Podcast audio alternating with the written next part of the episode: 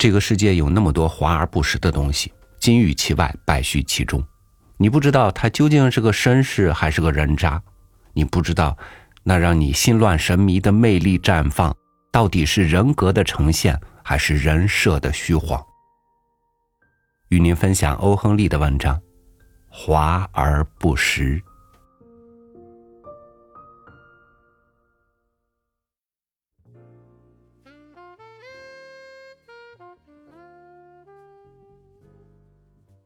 托尔斯·钱德勒先生在他那间在过道上隔成的卧室里熨晚礼服。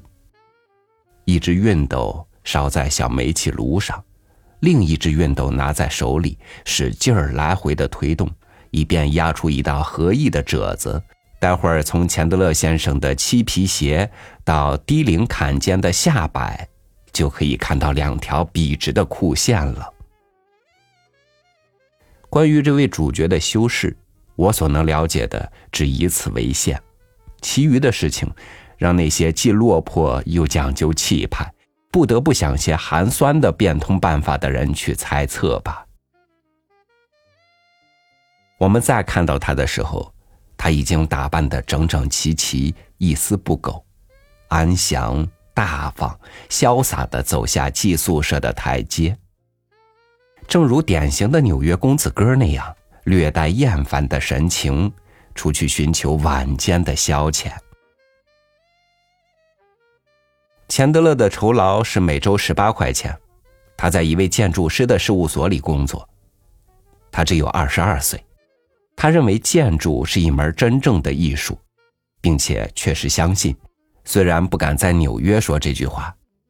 钢筋水泥的弗拉特艾荣大厦的设计要比米兰大教堂的差劲。钱德勒从每星期的收入中留出一块钱，凑满十星期以后，他用这笔累积起来的额外资金，在吝啬的时间老人的廉价物品里购买一个绅士排场的夜晚。他把自己打扮成百万富翁或总经理的样子。到生活十分绚丽辉煌的场所去一次，在那儿吃一顿精致豪华的晚饭。一个人有了十块钱，就可以周周全全的充当几小时富裕的有闲阶级。这笔钱足够应付一顿经过仔细斟酌的饭菜，一瓶像样的酒，适当的小账，一支雪茄。车费以及一般杂费，从每七十个沉闷的夜晚截取一个愉快的晚上，对钱德勒来说是钟鼓长新的幸福的源泉。名门闺秀首次进入社交界，一辈子中只有刚成年时的那一次，即使到了白发苍苍的年岁。他们仍旧把第一次的旖旎风光当做唯一值得回忆的往事。可是，对于钱德勒来说，每十星期带来的欢乐仍旧同第一次那样强烈、激动和新鲜。同讲究饮食的人一起坐在棕榈掩映、乐声悠扬的环境里，望着这样一个人间天堂的老主顾们。同时让自己成为他们观看的对象。相比之下，一个少女的初次舞蹈和短袖的薄纱衣服，又算得上什么呢？钱德勒走在百老汇路上，仿佛加入了晚间穿正式礼服的阅兵式。今晚，他不仅是旁观者，还是供人观看的人物。在以后的六十九个晚上，他将穿着粗呢裤和毛线衫，在蹩脚饭馆里吃吃客饭，或是在小饭摊上来一颗快餐，或是在自己的卧室里啃三明治、喝啤酒。他愿意这样做，因为他是这个夜夜元宵的大城市的真正的儿子。对于他。出一夜风头，就足以弥补许多暗淡的日子。钱德勒放慢了脚步，一直走到第四十几号街，开始同那条灯光辉耀的欢乐大街相衔接的地方。时间还早呢，每七十天，只在时髦社会里待上一天的人，总爱延长他的欢乐。各种眼光，明亮的、阴险的、好奇的、新鲜的。挑逗的和迷人的，纷纷向他投来。因为他的衣着和气派，说明他是拥护及时行乐的信徒。他在一个拐角上站住，心里盘算着，是不是要折回到他在特别挥霍的夜晚往往要照顾的豪华时髦的饭馆去？那当。一个姑娘轻快的跑过拐角，在一块冻硬的雪上滑了一下，咕咚一声摔倒在人行道上。钱德勒连忙关切而彬彬有礼的扶她起来。姑娘一瘸一拐的向一幢房屋走去，靠在墙上，端庄的向他道了谢。我的脚踝大概扭伤了，他说。摔倒时撇了一下，疼的厉害吗？钱德勒问道。只在着力的时候才疼，我想过一小会儿就能走路的。假如还有什么地方要我帮忙，年轻人建议道：“呃，比如说雇一辆车子，或者……谢谢你。”姑娘恳切的轻声说：“你千万别再费心了，只怪我自己不小心。我的鞋子再实用也没有了，不能怪我的鞋跟儿。”钱德勒打量了那姑娘一下，发觉自己很快就对她有了好感。那是一种娴雅的美，他的眼光又愉快又和善。她穿一身朴素的黑衣服，像是一般女店员的打扮。她那顶便宜的黑草帽底下露出了光泽的深褐色发圈，草帽上没有别的装饰，只有一条丝绒带打成的蝴蝶结。她很可以成为自食其力的职业妇女中最优秀的典型。年轻的建筑师突然起了一个念头，他要请这个姑娘同他一起去吃饭。他的周期性的壮举固然痛快，但缺少一个因素，总令人感到枯寂。如今这个因素就在眼前。倘若能有一位有教养的小姐作伴，那他短暂的豪兴就加倍有劲了。他敢肯定，这个姑娘是有教养的，她的态度和谈吐已经说明了这一点。尽管她打扮的十分朴素，钱德勒觉得能跟她一起吃饭还是愉快的。这些想法飞快的掠过脑际，他决定邀请她。不错，这种做法不很礼貌，但是职业妇女在这类事情上往往不拘泥于形式。在判断男人方面，他们一般都很精明，并且把自己的判断能力看得比那些无聊的习俗更重。他的十块钱，如果用的恰当，能够他们两人美美的吃一顿。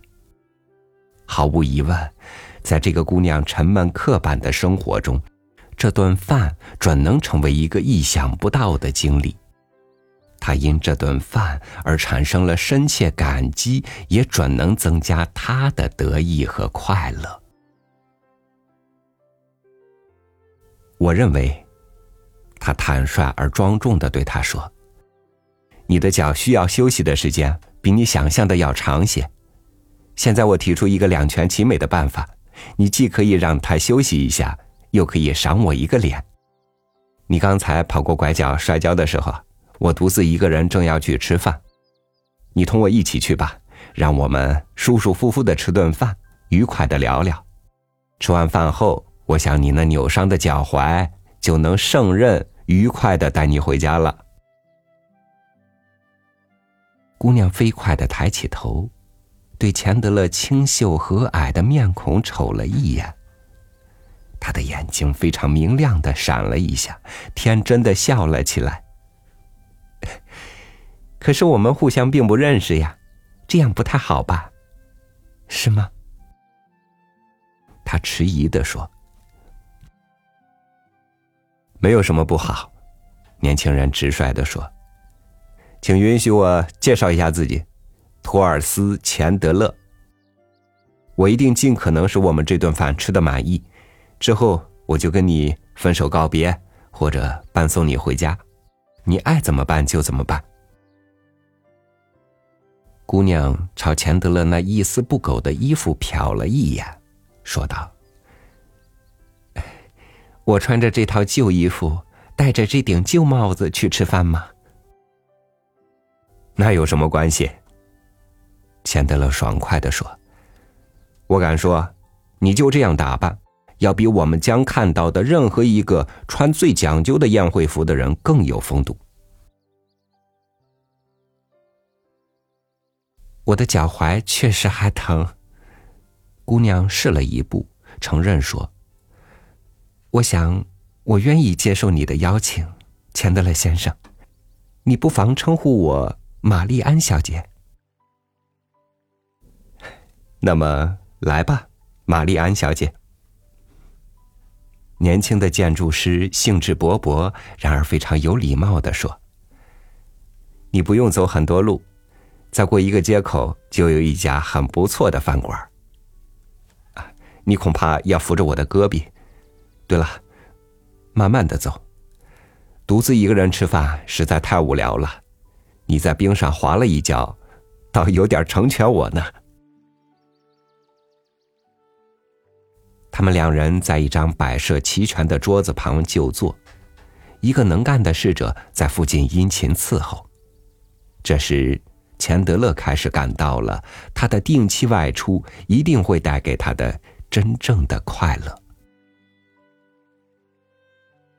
这家饭馆的华丽阔气不及他一向喜欢的，在百老汇路上再过去一点的那一家，但是也相差无几。饭馆里满是衣冠楚楚的顾客，还有一个很好的乐队演奏着轻柔的音乐，足以使谈话成为乐事。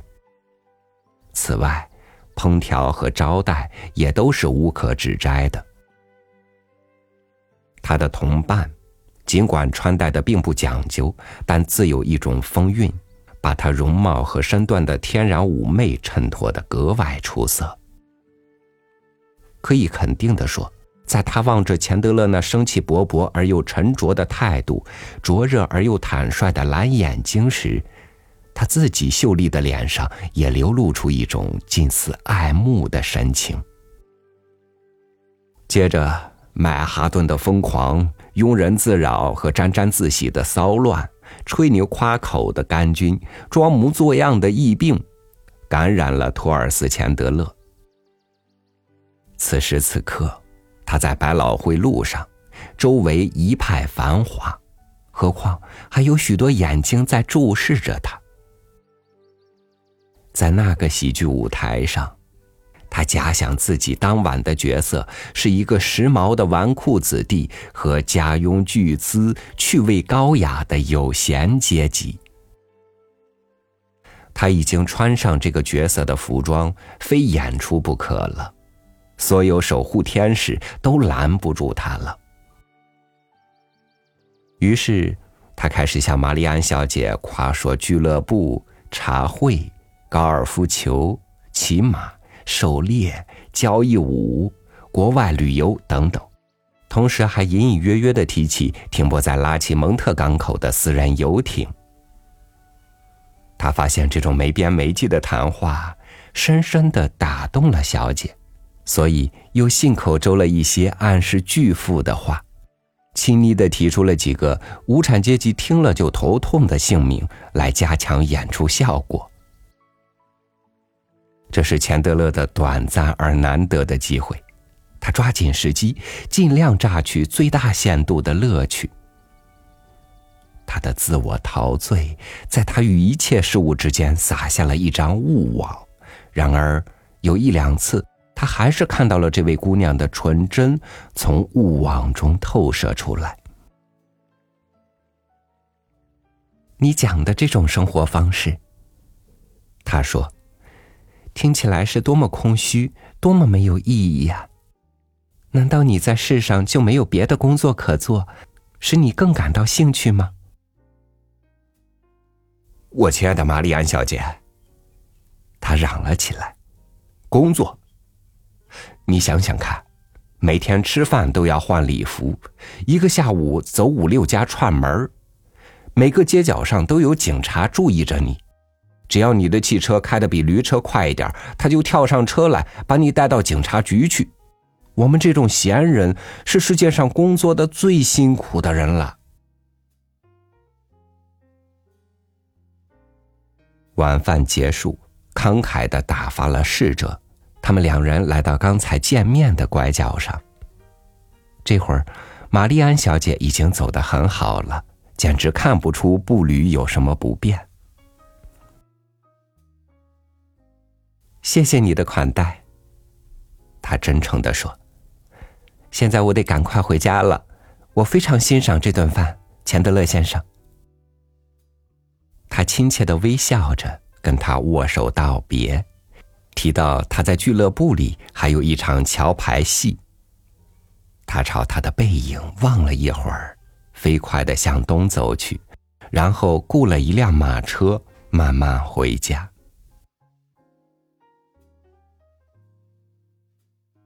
在他那寒冷的卧室里，钱德勒收藏好晚礼服，让他休息六十九天。他沉思着做着这件事。一位了不起的姑娘，他自言自语的说：“即使他为了生活非干活不可，我敢赌咒说，他远是够格的。假如我不是那样胡吹乱扯，把真话告诉他，我们也许……可是，去他的！我讲的话。”总得跟我的衣服相称呢。这是在曼哈顿部落的小屋里成长起来的勇士所说的一番话。那位姑娘同请他吃饭的人分手后，迅疾的穿过市区，来到一座漂亮而宁静的底宅前面。那座底宅离东区有两个广场。面临那条财神和其余富神时常出没的马路，他急急忙忙的走进去，跑到楼上的一间屋子里。有一个穿着雅致的便服的年轻严厉的女人，正焦急的望着窗外。哟，你这个疯丫头！他进去时，那个年纪比他稍大的女人嚷道。你老是这样叫我们担惊受吓，什么时候才能改呀？你穿了那身又破又旧的衣服，戴了玛丽的帽子，到处乱跑，已经有两个小时了。妈妈吓坏了，她吩咐路易斯坐了汽车去找你。你真是个没有头脑的坏姑娘。那个年纪比较大的姑娘暗暗电扭，立刻来了一个使女。玛丽，告诉太太，玛丽安小姐已经回来了。别怕我的不是了，姐姐，我只不过到希尔夫人的店里去了一次，通知她不要粉红色的嵌饰，要用紫红色的。我那套旧衣服和玛丽的帽子很合适，我相信谁都以为我是个女店员呢。亲爱的，晚饭已经开过了，你在外面待的太久了。我知道，我在人行道上滑了一下，扭伤了脚踝，我不能走了，便到一家饭馆坐坐，等到好一些才回来，所以耽搁了那么久。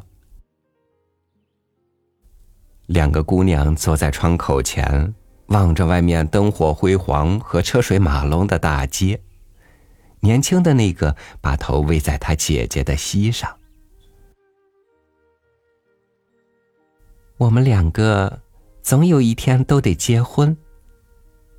他浮想联翩的说：“我们这样有钱，社会上的人都在看着我们，我们可不能让大家失望。”哎，要我告诉你我会爱上哪一种人吗？姐姐，说吧，你这傻丫头。另一个微笑着说：“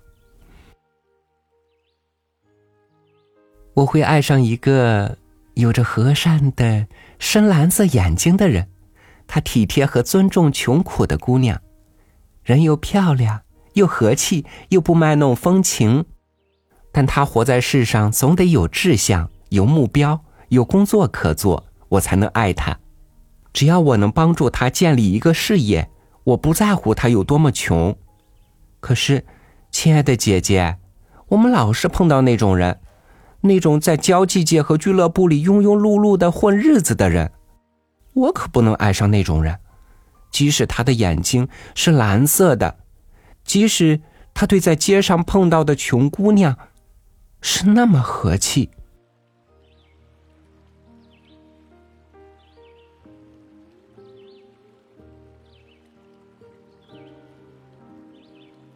一个人无论给自己设计出怎样的对外形象，最终也都要在自己和亲近的人面前真相大白。而如果连你自己都相信那一戳即破的华丽是真实的，那么你要在这场自我欺骗的游戏里迷失多久呢？感谢您收听我的分享，我是超宇，祝您晚安，明天见。